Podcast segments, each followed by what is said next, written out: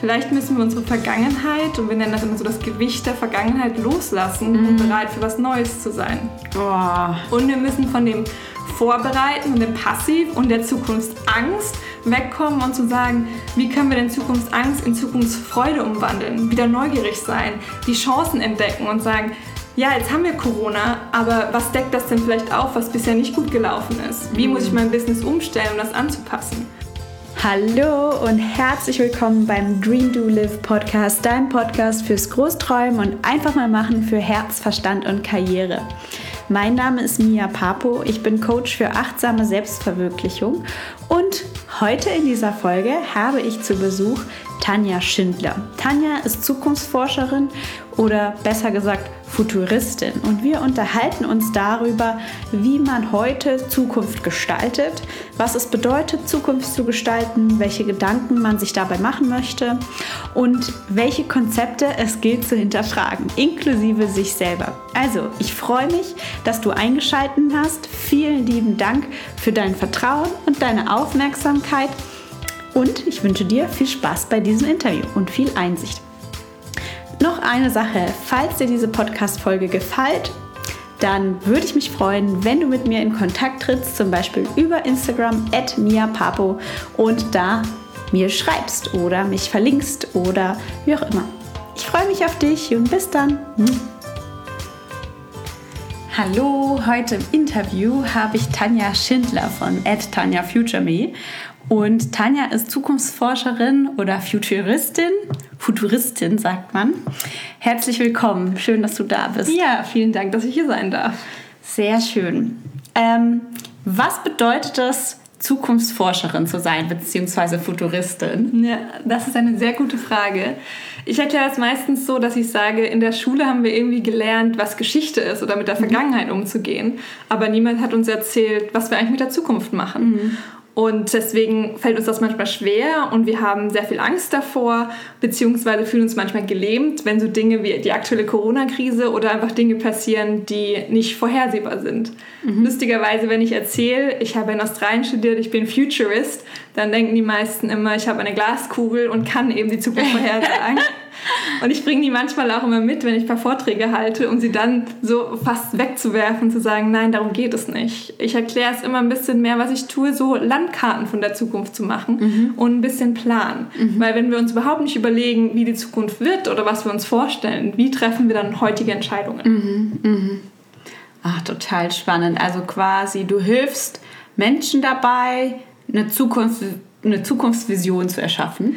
Genau, deswegen sage ich auch Zukunftsforschung im Deutschen ähm, ersetzt man ganz gern oder wir in dem Bereich eigentlich schon sagen, wir sind Zukunftsgestalter, mhm. sodass wir davon wegkommen zu sagen, wir müssen uns auf die Zukunft vorbereiten oder mhm. die Zukunft ist geschrieben.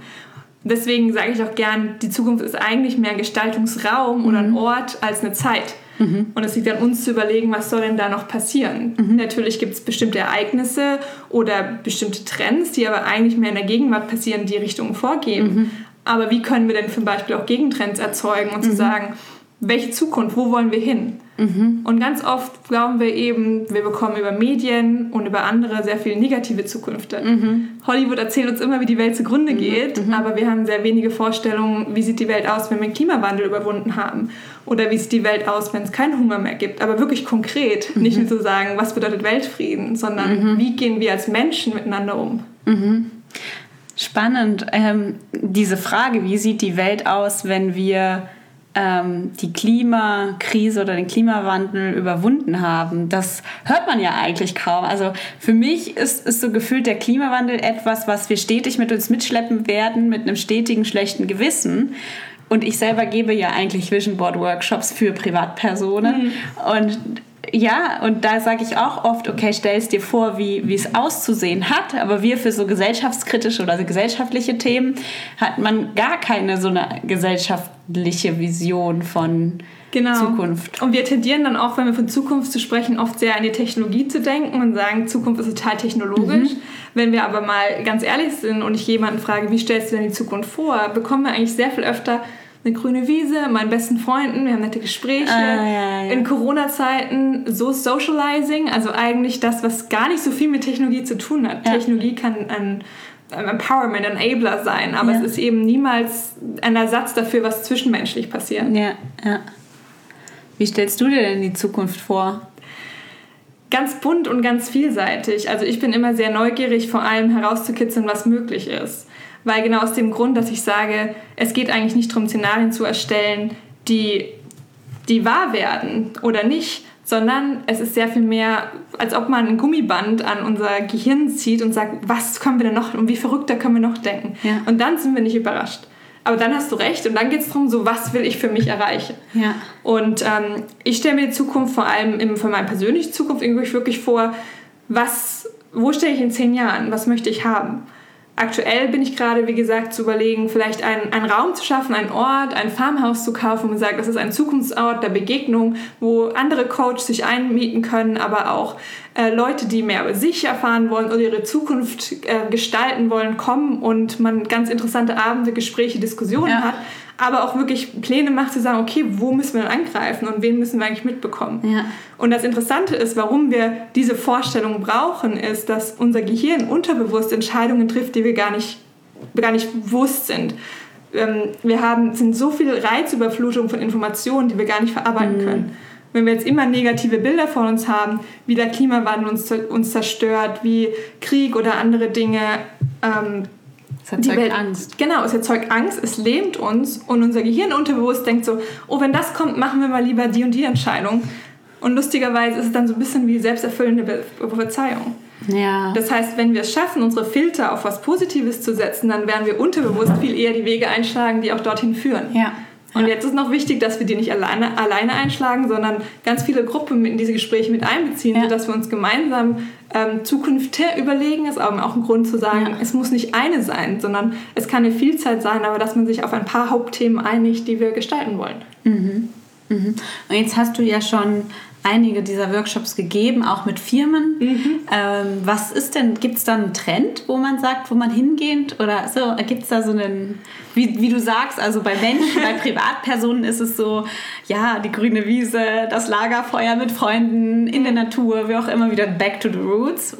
Wie ist das bei Unternehmen oder wie ist es so gesellschaftlich auch? Also sehr oft, wie gesagt, dass wir die Trends suchen und das Unternehmen mich auch fragen, wo, wie, wiederum, wo geht die Richtung hin? Mhm. Wo müssen wir uns aufstellen?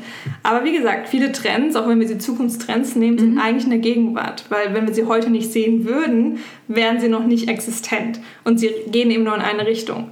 Was ich mit Unternehmen mache, ist eben das Ganze mal umzudrehen und zu sagen, nicht wie können wir die aktuelle Industrie vielleicht aufrechterhalten, weil es das Unternehmen braucht oder mhm die Investoren oder letztlich die Mitarbeiter, sondern den Spieß umzudrehen und zu sagen, welche zukünftigen oder auch aktuellen Probleme haben wir denn? Und welche Kernkompetenzen haben Organisationen, diese Probleme zu lösen? Mhm.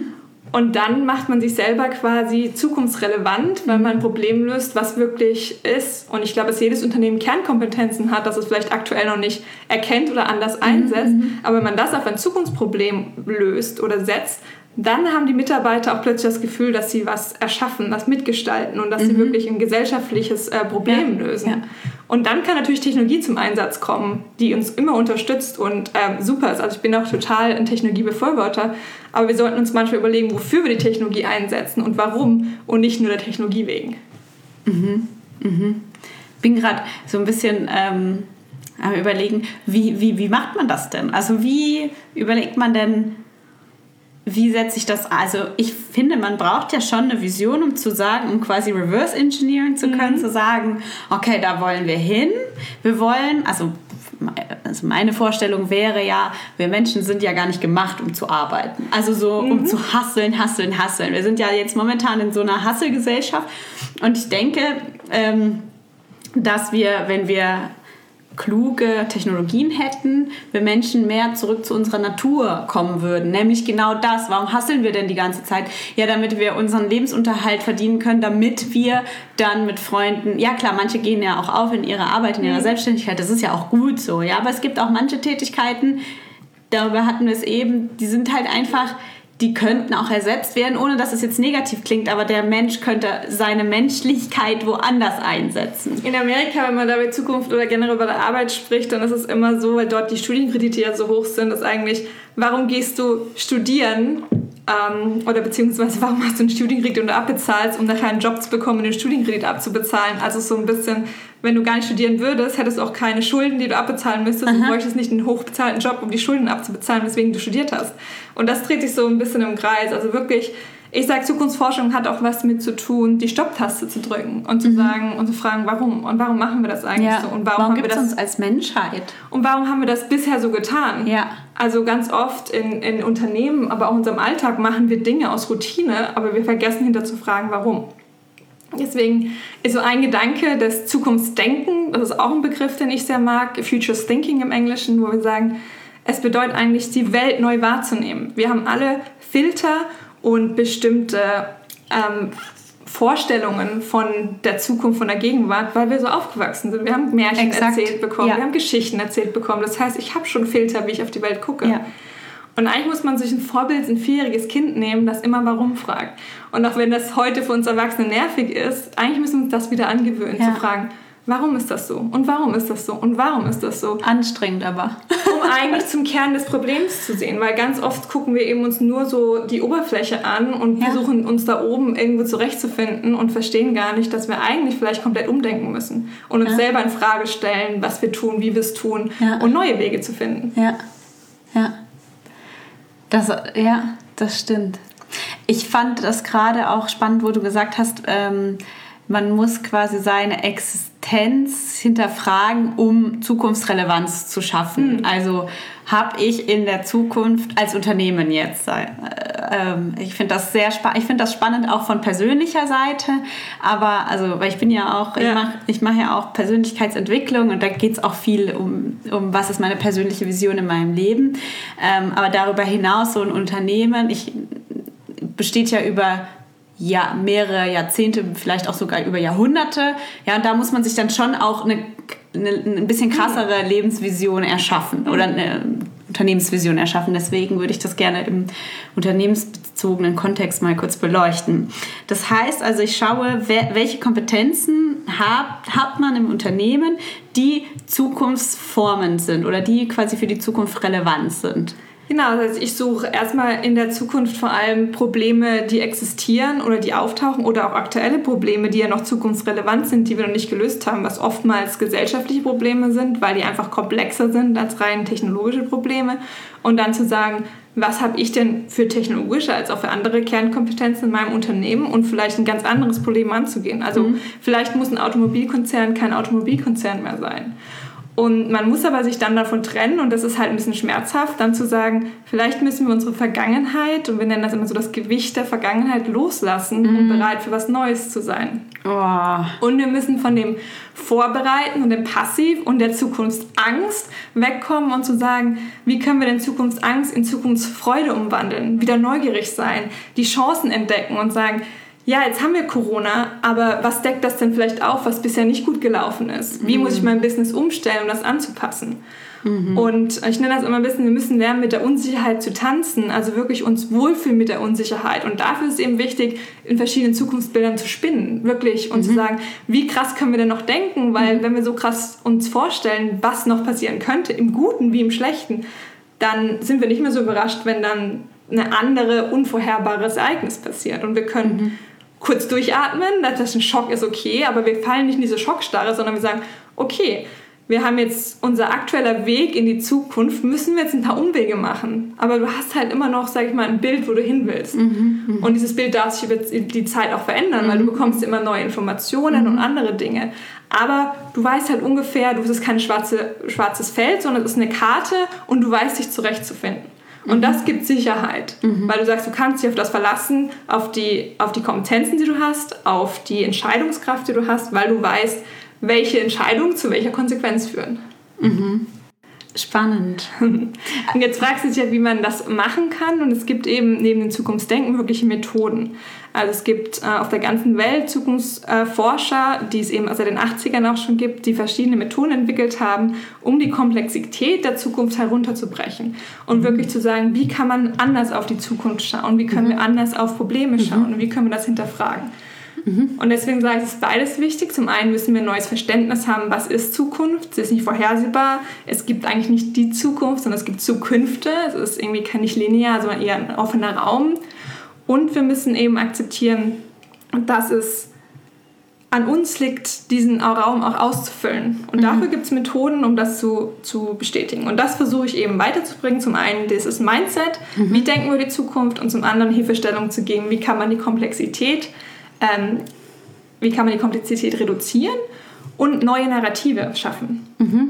Also wir Menschen sind ja sehr visuell, aber auch sehr narrativ, also wirklich Metaphern. Was für Bilder können wir uns im Kopf setzen, welche Geschichten können wir erzählen, wie können wir uns neu erfinden, sodass wir die Welt gestalten in einer Richtung, die zu meinem Unternehmen, zur Gesellschaft ähm, und aber auch zu dir persönlich passt.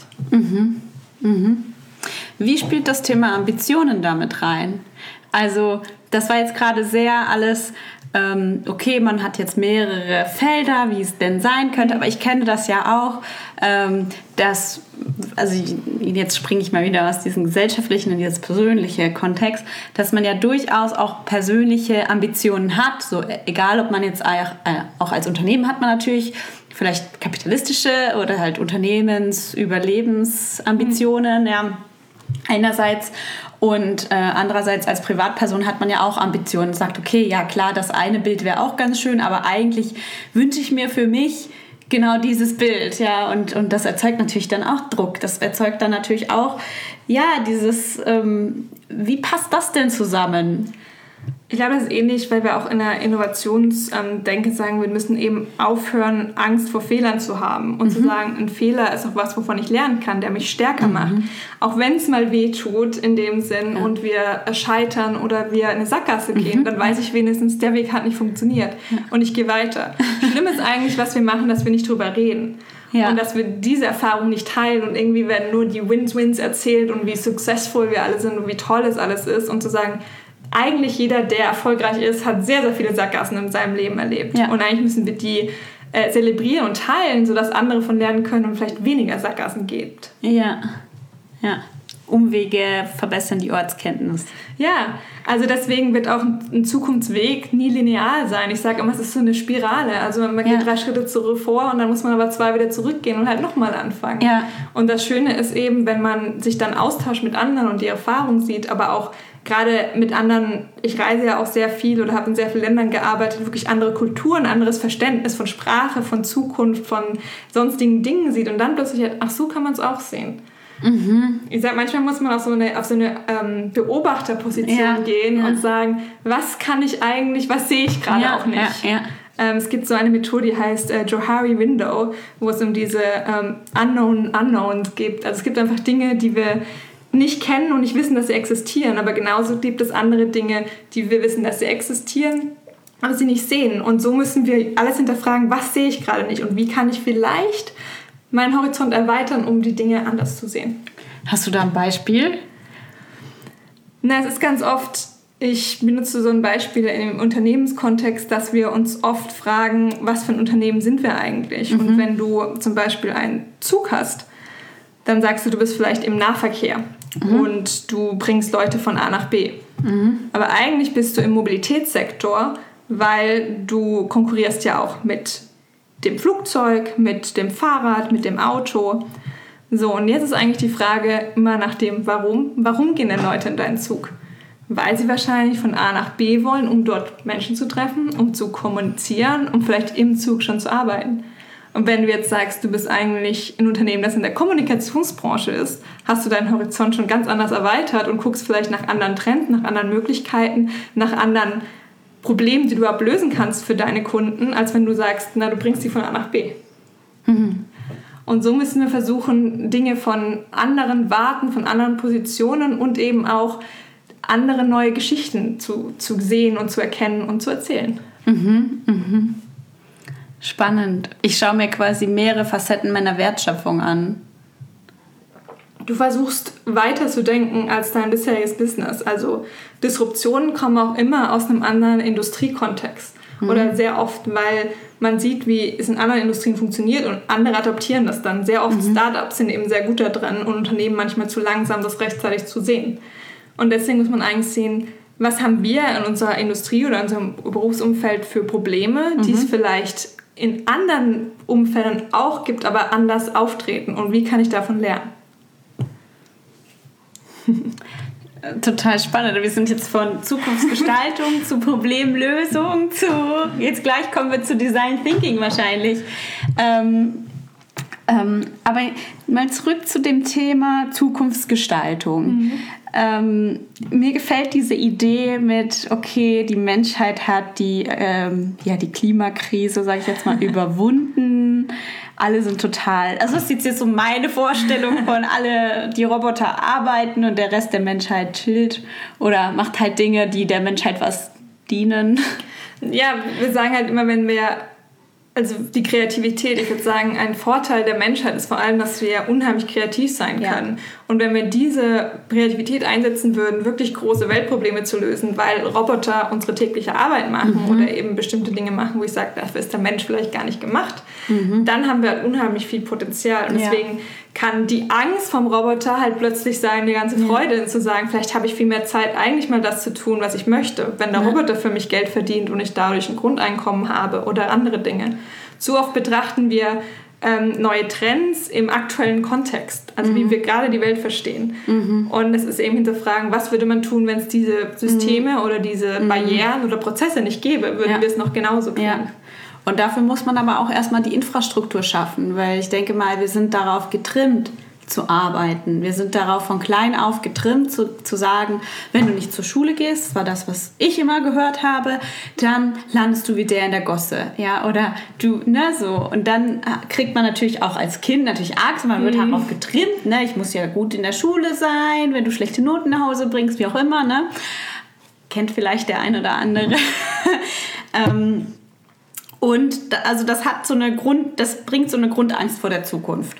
Aber ich denke, dann braucht es ja dann auch ein Schulsystem oder ein Bildungssystem, das diese Kreativität gerade auch noch fördert. Also klar gibt es einmal diese Vision, deswegen habe ich gefragt, gibt es denn einen allgemeinen Trend auch unter Unternehmen? Weil wenn alle in unterschiedliche Richtungen laufen oder halt jeder nur darüber redet, aber niemand etwas macht, aber ich finde das noch viel krasser, wenn alle in unterschiedliche Richtungen laufen, dann läuft man ja in keine gemeinsame Vision.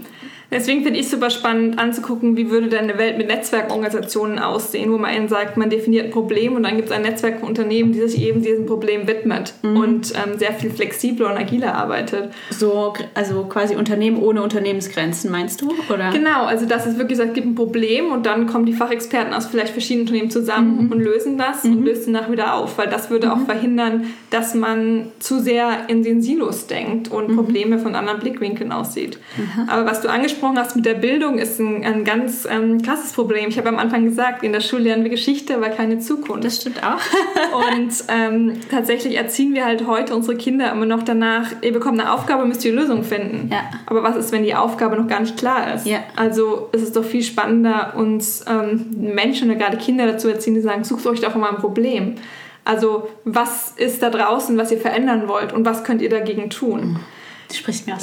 Genauso aber auch, wie, wie oft im Business-Kontext ist Teamwork und Teamarbeit total wichtig. Und in der Schule haben wir zwar irgendwie haben wir kleine Projekte als Teamarbeit, mhm. aber unsere Aufgaben, unsere Examen sind alle einzeln und man darf nicht voneinander abgucken wo ich sage, im Business-Kontext ist es halt so, jeder hat seine verschiedenen Stärken und man löst das Problem zusammen. Mhm. Also warum gibt man Kindern nicht ein Problem und tatsächlich auch wirklich ein reales Problem und lässt mhm. sie, weil die noch voll Kreativität sind, sagen, wie würden Kinder, mhm. die noch relativ neutral mit weniger Filtern ja. in der Welt sind, diese Probleme angehen? Ja.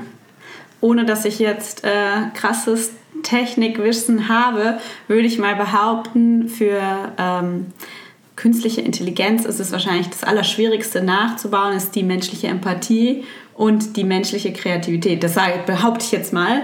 Ähm, keine Ahnung, ob das stimmt, aber ich denke mal schon, das sind so die Kern diese, dieser Divine, dieser göttliche Funken in uns, ja, der mhm. da ist, der sagt, hey, ich stell mir jetzt mal vor, wie das denn in Zukunft sein könnte und ich arbeite dahin, ja. Und was wir voll oft, was ich auch in meinen Vision Board Workshop sage, denke groß und projiziere deine Vergangenheit nicht in deine Zukunft, weil nur weil es in der Vergangenheit nicht möglich war, weil ABCD heißt mhm. es noch lange nicht, dass es in der Zukunft nicht möglich ist. Es sei denn, du sagst dir selber, es ist nicht möglich und dann sind wir wieder bei dem Ding Self-Fulfilling Prophecy, ja. dann wird es auch nicht möglich sein. Genau, und das ist genau diese Barriere wegzudenken. Deswegen machen wir, wenn wir Zukunftsbilder machen, auch spreche ich oder versuchen wir diese 10, 20, manchmal sogar 30 Jahre in die Zukunft zu machen. Mhm.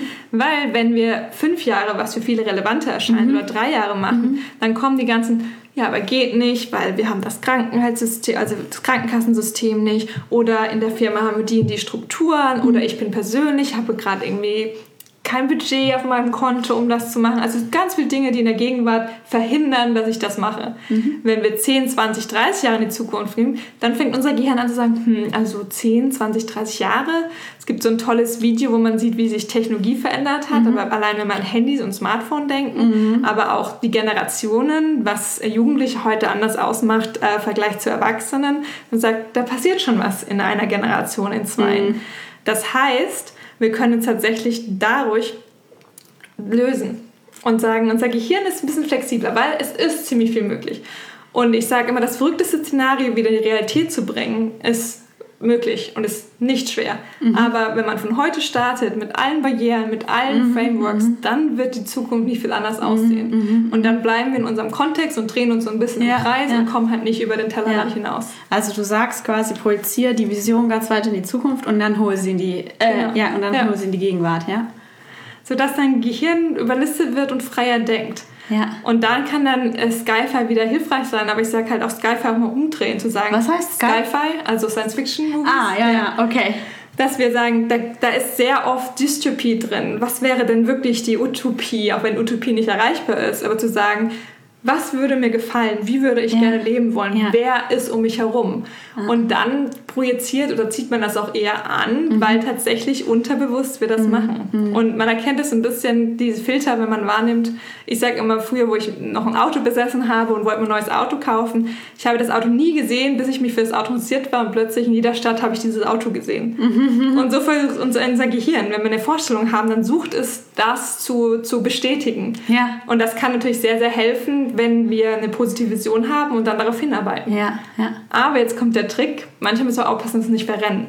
Ja. Das heißt, dadurch, wenn wir zu sehr ähm, denken oder eine Vorstellung haben, dann finden wir auch wiederum nur Informationen, die uns bestätigen. Und dann haben wir eine vermeintliche Sicherheit, dass es vielleicht alles in die richtige Richtung geht, nur weil wir automatisch alles andere ausblenden. Ja. Deswegen sage ich diese Beobachtungssituation von wegtreten und umdrehen und sagen, wenn ich eine andere Person in einer anderen Situation wäre, wie würde ich die Situation sehen? Würde ich es genauso sehen? Und zu jedem Trend gibt es einen Gegentrend. Das heißt, wenn ich eine Information finde, die mich bestätigt, Google und suche ich doch mal genau nach der anderen Information. Gibt es mhm. das auch?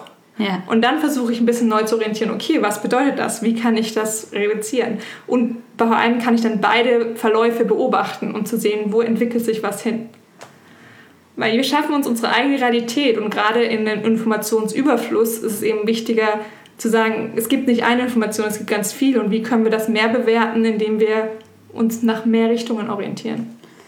Aber die eine letztendliche Wahrheit finden wir ja im Endeffekt nie. Du findest immer nur die Wahrheit im Endeffekt wiederum, die du gerne projizieren möchtest. Exakt, genau. Deswegen sage ich mir manchmal so, ja, kann, kann zwar sein, dass es da mehrere Wahrheiten gibt, aber was ist die, die eigentliche, eigentliche Wahrheit? Die, kann, die kann nur, also die kann, ich suche sie mir aus im Endeffekt. Ne? Ich sage, okay, das wähle ich jetzt als wahr. Und je nachdem, wie ich dem Ganzen auf, mein, auf das Leben schaue oder auf generell die Gesellschaft schaue, kann das entweder positiv oder negativ ausfallen. Ja. Deswegen müssen wir offen bleiben und uns hinterfragen. Mhm. Und ich sage immer so als Zukunftsforscher, man wird so ein bisschen schizophren, weil man, man empfindet ja trotzdem das, was man äh, was man sieht. Und ich habe ja trotzdem eine Geschichte und bin bestimmt aufgewachsen und ich habe Filter. Aber dann ja. versucht man sich davon zu lösen und das andere. Und dann hat man so Selbstgespräche mit sich selber, wo man denkt, das ist mein aktuelles Ich. Was würde ein Zukunfts-Ich? Was würde das Opposite-Ich von mir sagen? Und dann fängt man das an und dann weiß man nicht mehr genau, wer man ist. Oh je. Aber, das legt sich dann auch wieder. Aber es, es hilft einem wirklich von seinem Schatten und seinen Denkmustern zu ja. lösen. Ja. Und ich glaube, das brauchen wir, weil ich glaube, zu oft meinen wir in der aktuellen Gesellschaft diese Polarisation, es gibt nur richtig oder falsch ja. und entweder du bist meiner Meinung oder ja. ich rede nicht mit dir. Um My mal zu sagen, genau, wie kann ich über Empathie, wie kann ich da versuchen, mich in die andere Person reinzuversetzen und sehen, warum, warum sieht der die Welt anders und warum sieht der vielleicht eine Zukunft, die ich noch nicht sehen kann? Was mhm. verpasse ich? Was mhm. sehe ich nicht? Mhm. Und das ist halt super spannend. Ja. Das ist wieder diese Neugierde. Ja. Also anstatt es abzuwerten oder in Schubladen zu stecken, wirklich zu sagen, was ist denn interessant daran und warum ist das so? Und zuzuhören, zu respektieren und verschiedene Einschätzungen zu machen. Und dann haben wir plötzlich sehr, sehr viel mehr Raum und mehr Werkzeuge und mehr Spielraum, was wir mit der Zukunft machen. Ja, ja.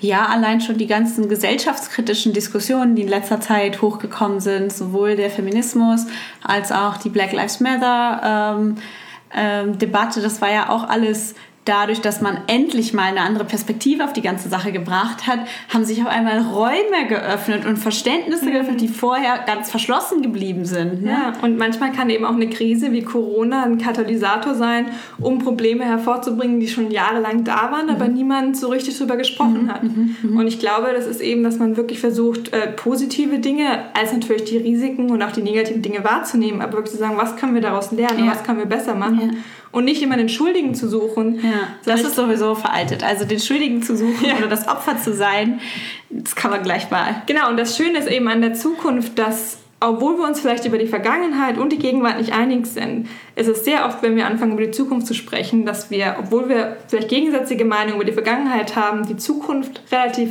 ähnlich oder gleiche Werte oder bestimmte Vorstellungen von haben. Ja. Und deswegen glaube ich, wir brauchen mehr Diskussion über Zukünfte, die wir ja. haben möchten. Ja. Und nicht sagen, wie schlimm ist der Klimawandel und vielleicht können wir ihn auch nicht überwinden, aber wie können wir denn ihn verlangsamen? Ja, ja. Oder was könnte passieren und wie würde die Welt aussehen, ja. wenn es eben wieder grüner, heißer wird? Und mhm. so kleine Indizien wie in der Corona-Zeit, dass die Natur sich regenerieren kann, sind ja da. Die Frage ist, wie viel Beobachtung, wie viel Wert geben wir dazu und wie viel können wir uns auch selbst disziplinieren, diese Zukunft zu sehen und unser Handeln zu erkennen, dass wir eben in der Gegenwart die Zukunft gestalten. ja.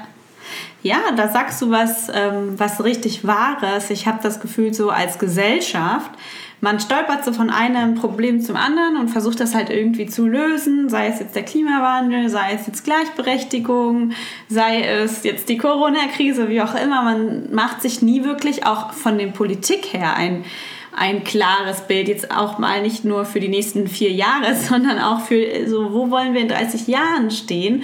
Und ähm, vielleicht hat dann, sagt man, stimmt man zu dem Bild erstmal ab als Gesellschaft und dann zu den jeweiligen politischen Leiter, ja, der halt natürlich unterschiedliche Wege dorthin sieht vielleicht, ja, oder der vielleicht auch eine ganz andere Zukunft sieht. Vielleicht ist man ja auch Anhänger von dem seiner Zukunft oder wie auch immer.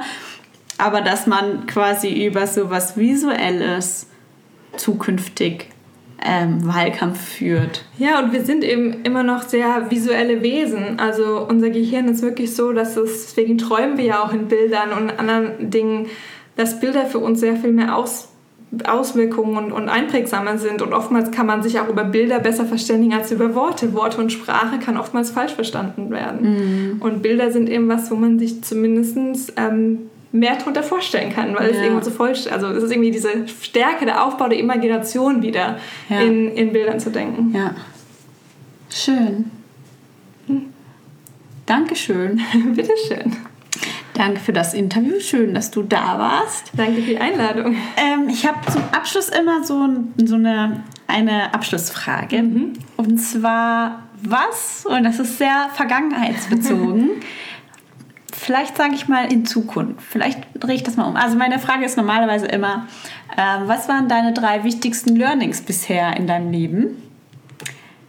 Ja, kannst du mir das sagen? Ich muss mir das zum nächsten Interview mal überlegen, ob ich irgendwas sehr zukunftsorientiertes als letzte Frage nehme. Learnings ist, glaube ich, zum einen, dass man dass man flexibel, also wirklich denken muss. Also obwohl ich ja auch befürworte und ich sage ja hier, wir müssen uns überlegen, wie die Zukunft wird, dass wir eben auch nicht schockiert sind über das, was ist und dass es anders kommt, als man denkt, mhm. aber im Endeffekt man doch wieder dort endet, wo man vielleicht hingehört. Ja, oh, schön. und dass man vor allem im Learning so keine eine Angst haben soll. Also diese wirkliche Zukunftsangst und Zukunftsfreude. Als ich in Australien studiert habe, habe ich versucht, neue Firsties, neue Erst Ersties zu machen. Gibt es wirklich das Wort? Ich habe das so ein bisschen erfunden, indem ich sage, wirklich, was habe ich noch nie getan, was ich wieder neu entdecken kann. Und anstatt Angst davor zu haben, ich glaube, wir bereuen sehr viel mehr, Dinge nicht getan zu haben, als sie getan zu haben und vielleicht dann nicht gemocht zu haben oder daraus gelernt zu haben. Mhm. Und wirklich zu sagen, was kann ich Neues machen, anders sehen, als ich bisher getan habe. Mhm. Und über sich so hinauszuwachsen. Mhm. Und ähm, das nächste ist auch wirklich ein dass wir, wir Menschen sind irgendwie Netzwerk und soziale Wesen. Also auch die Leute um sich herum zu sammeln, die einen bestärken und nach vorne bringen und auch eben sehen, wer zieht einem ganz, ganz viel Energie und wer gibt einem ganz, ganz viel Energie und wie kann ich mir mhm. ein Support-Netzwerk aufbauen, die da sind, wenn es auch mal schwer wird. Und ich glaube, wir müssen viel mehr darüber reden, dass es auch schwer ist und dieses Leben ist schwer und die Zukunft oder die Gegenwart und die Vergangenheit sind alle nicht einfach. Aber wir sind, glaube ich, alle daran zu erkennen, dass wir nicht unfähig sind, weil ich finde immer, das ist das Schwierigste, wenn wir uns nicht möglich sehen, was zu verändern. Und mhm. stattdessen zu sein, nein, lasst uns doch mal Gedanken machen, was wir verändern können, und zwar konkret. Mhm. Und deswegen sage ich, Zukunftsforschung hat sehr viel mehr in der Gegenwart zu tun als in, als in der Zukunft, weil wir mhm. heute Entscheidungen treffen, die die Zukunft ja schon beeinflussen. Exakt. Und wenn ich immer nur vorausschiebe, sage, ah, es ist langfristig, das hat noch Zeit, ja. dann lösche ich zwar die aktuellen Feuer, aber es kommen immer mehr Feuer hinzu, ja. anstatt mal zu sagen, lass uns doch mal kurz durchatmen und sehen, weil können wir heute Entscheidungen treffen, die langfristiger, ja. nachhaltiger sind und, und größeren Impact haben. Ja. weil letztendlich haben wir ja eigentlich nur auf einen Moment Einfluss und das ist der jetzt. Genau. Ja. Und zu erkennen, dass eben mit jedem Entscheidung, die ich mache, ich Zukunft schreibe. Ja. Das ist das. Und dann ist Zukunft gegenwartsrelevant, ja. weil Zukunft ist auch jetzt. Ja. Exakt. Zukunft ist jetzt. Das ist das letzte Wort. Schön. Vielen Dank. Bitte schön. Wow, was für letzte Worte. Ich hoffe, diese Folge hat dir genauso gut gefallen, wie sie mir gefallen hat. Ich fand das Gespräch unglaublich inspirierend und ja, werde meine Zukunft jetzt auch selber in die Hand nehmen. Das tue ich schon und ich hoffe, das tust du auch. Ähm, genau. Wenn dir dieser Podcast gefallen hat, dann hinterlasse mir auf jeden Fall auf Apple Podcasts eine 5-Sterne-Bewertung und noch lieber ein Text. Du weißt schon, das Ranking ist alles. Und ähm, was noch? Genau, schreibt mir. Schreibt mir auf Instagram, schreibt mir, oh, jetzt sage ich es auf LinkedIn. Ich habe vor, diese Folge auf LinkedIn zu teilen. Die erste Folge, die ich auf LinkedIn teile. Mal sehen, ob ich so tapfer bin, ähm, wenn es dann soweit ist. Wenn du jemanden kennst, der oder die sich für Zukunft interessiert, dann freut es mich natürlich, wenn du diese Folge weiterleitest. Ich freue mich immer, wenn mein Content als hilfreich erachtet wird. Genau deswegen mache ich ihn ja. Ähm, genau. Zu Tanja findest du alle Informationen in den Show Notes. Ich freue mich, wenn du dich bei mir meldest, dich bei ihr meldest, wir in Konversationen kommen. Genau, das war's von mir. Mach's gut und hab noch einen wundervollen Tag. Danke, dass du eingeschaltet hast. Danke für deine Aufmerksamkeit und bis zur nächsten Folge in zwei Wochen.